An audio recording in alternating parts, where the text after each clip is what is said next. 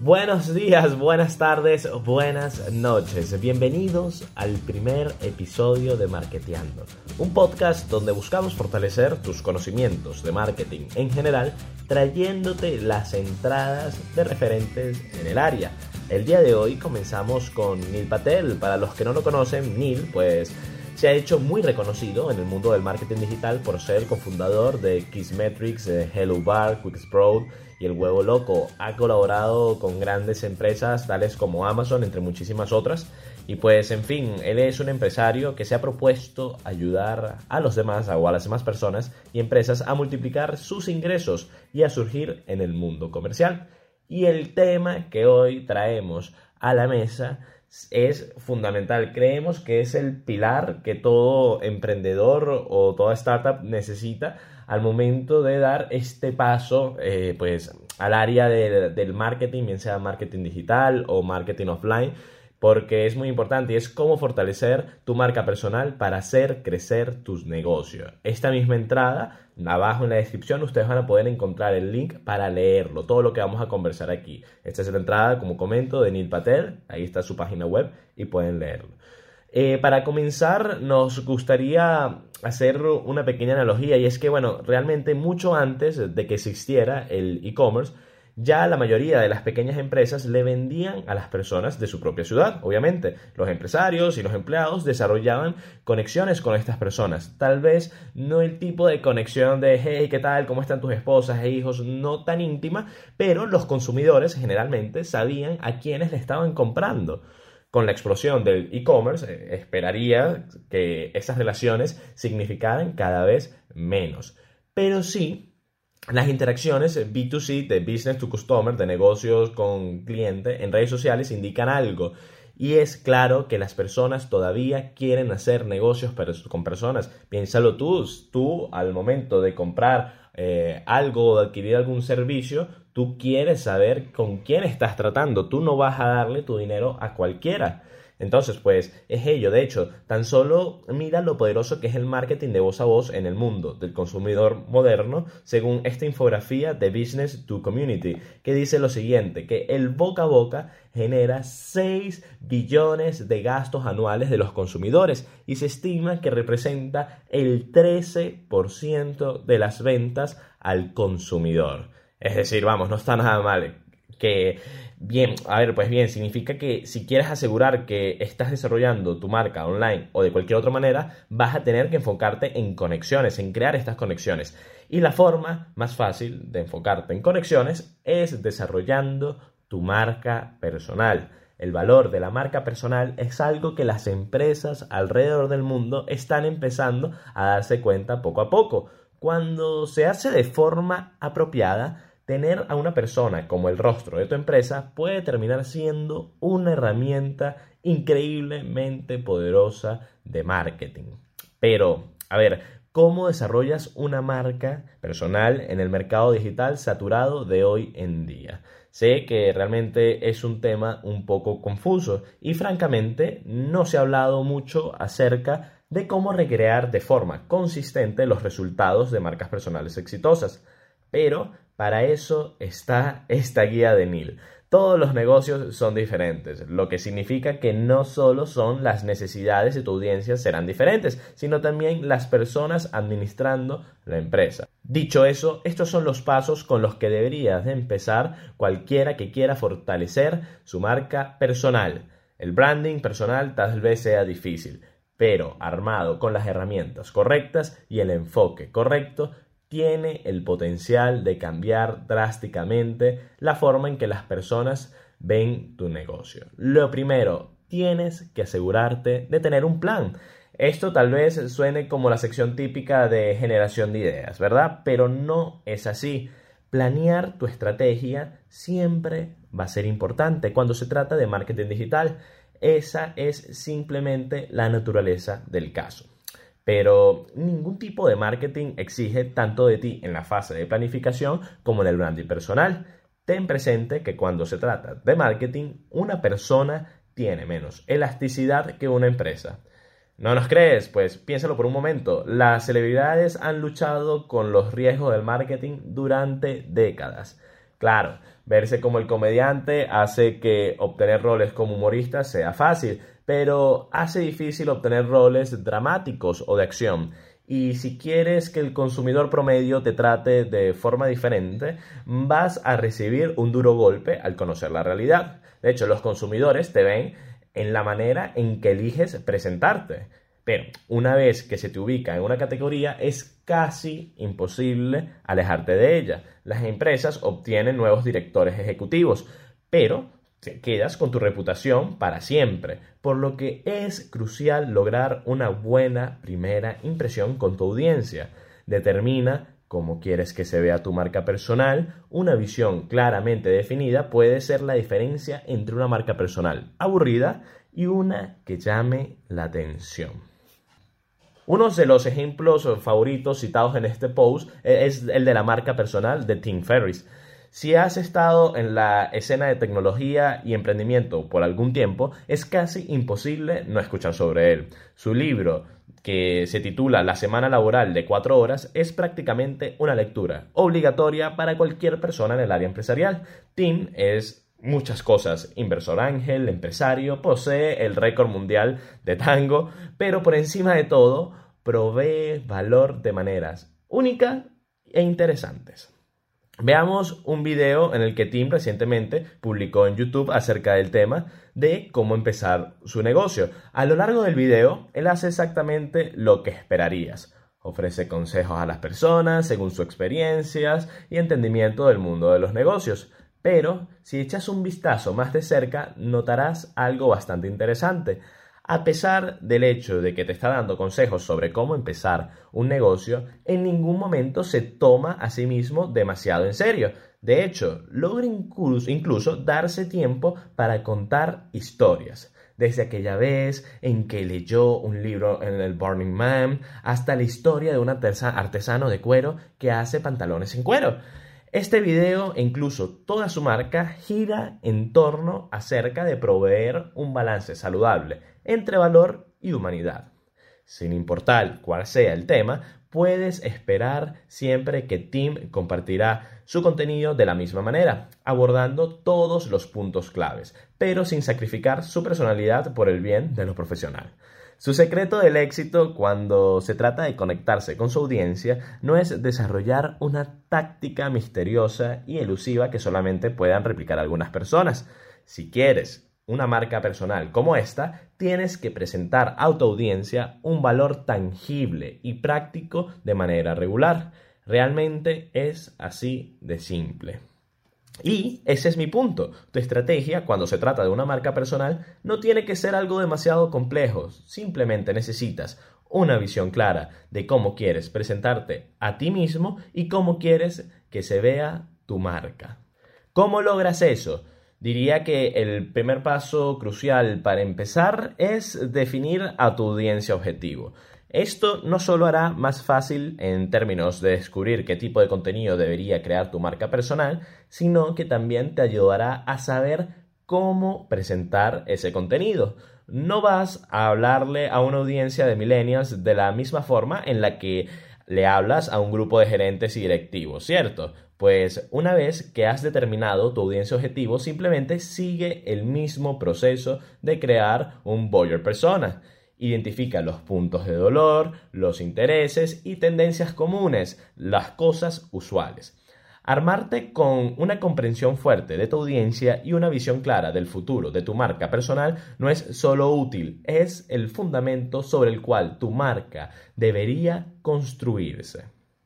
Punto número 2 ganar exposición significativa. Mira, tener una estrategia clara es genial. No significa nada si no vas a llamar la atención de las personas. Y enfrentémoslo. Llamar la atención de las personas hacia tu marca personal va a ser una batalla cuesta arriba. Y con la competencia que hay ahora mismo, cada vez se pone más difícil. Afortunadamente, hay algunas cosas que puedes hacer para volver la balanza a tu favor. El objetivo principal de tu negocio, empezar a aprovecharte de la exposición gratuita. Lo digo en serio, cualquier tipo de exposición gratuita que puedas obtener, debes aprovecharla. El método de muchos, publicar en otros blogs como invitados. Puede que no sea lo más sofisticado, pero es una de las formas más efectivas para llamar la atención de las personas hacia tu marca sin gastar un centavo. Si no estás familiarizado con el Gets Blogging, déjame explicártelo rápidamente. A ver, los blogs y las personas que los dirigen son negocios construidos sobre proveer contenido consistente a las personas. En otras palabras, entre más contenido relevante puedas proveer para su audiencia, mejor será para su negocio es donde tú entras en acción en ese momento. Tú puedes ofrecer escribir un contenido único y con valor que esté hecho específicamente para las necesidades de su audiencia. Después de que estén de acuerdo de dejar de poner al final de ese artículo que va a aparecer en su web el enlace hacia tu negocio, estás en un buen camino para obtener exposición gratuita y no solamente gratuita, por cierto, asumiendo que hayas realizado tu trabajo y hayas elegido un blog que tenga muchos lectores que hagan parte de tu audiencia objetivo, también estás obteniendo una exposición dirigida.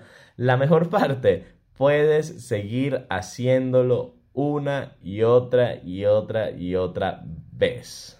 No hay un motivo por el cual no puedas desarrollar una relación con estos blogs y de forma regular sacar provecho de la exposición gratuita que te dan al crear múltiples artículos para ellos. Pero digamos que estás buscando ir más allá de una exposición gratuita. Francamente, si puedes darte el lujo de pagar publicidad, deberías de hacerlo. La pregunta que surge es, entonces, ¿Dónde debería invertir para promocionar mi marca personal? Hay varias opciones, pero para mantener la cosa más simple vamos a mirar solamente dos ejemplos. El primero, anuncios en redes sociales y el segundo, influencers en redes sociales. Cuando se trata de anuncios en redes sociales hay varias razones por las cuales implementarlos. El gran volumen de personas en redes sociales, la gran probabilidad de obtener conversiones online, el hecho de que es infinitamente más económico que el anuncio más barato en televisión. Tú eliges. Lo que nos gustaría discutir es cómo deberías abordar el proceso de promocionar tu marca personal por medio de anuncios en redes sociales.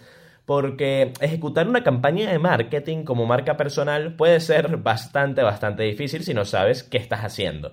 Simplemente lo voy a decir. Hay una línea delgada entre la autopromoción delirante y ofrecer legítimo valor a tu audiencia. Deberías demostrar el inmenso valor de tu marca personal al mostrarles a las personas lo que es posible por medio de tus productos y servicios. Absolutamente. De hecho, es lo que hace Neil con su blog en todo el tiempo. Pero eh, se ha notado una preocupante cantidad de pequeños empresarios que tratan esto como una oportunidad de hacer afirmaciones sin base para intentar engañar a las personas de visitar su página web. Además, es algo mm, éticamente cuestionable. También es contraproductivo. Las personas no quieren hacer negocios con estafadores. Tú y yo sabemos que tienes ese legítimo valor para ofrecer, pero todos los que ellos ven es un anuncio que dice conviértete en millonario hoy. No eres un estafador, eres un empresario. Asegura que tu marketing refleje eso. Encuentra el punto de equilibrio entre el éxito de tu producto y el valor real que tu audiencia podrá extraer de tu negocio y de ti. Pero si los anuncios en redes sociales no son tu estilo o si no estás teniendo muchos resultados con ellos, hay otro método que deberías empezar a implementar. Implementar, disculpa. Me parece increíble que las personas cuestionen el valor de los influencers en redes sociales. Nadie diría que Adidas está desperdiciando millones de dólares patrocinando a atletas. Aún así, hay muchas personas cuestionando el valor de un, empresario patrocinado a una celebridad popular en YouTube. Sea que te agraden o no los influencers, no se pueden negar las cifras.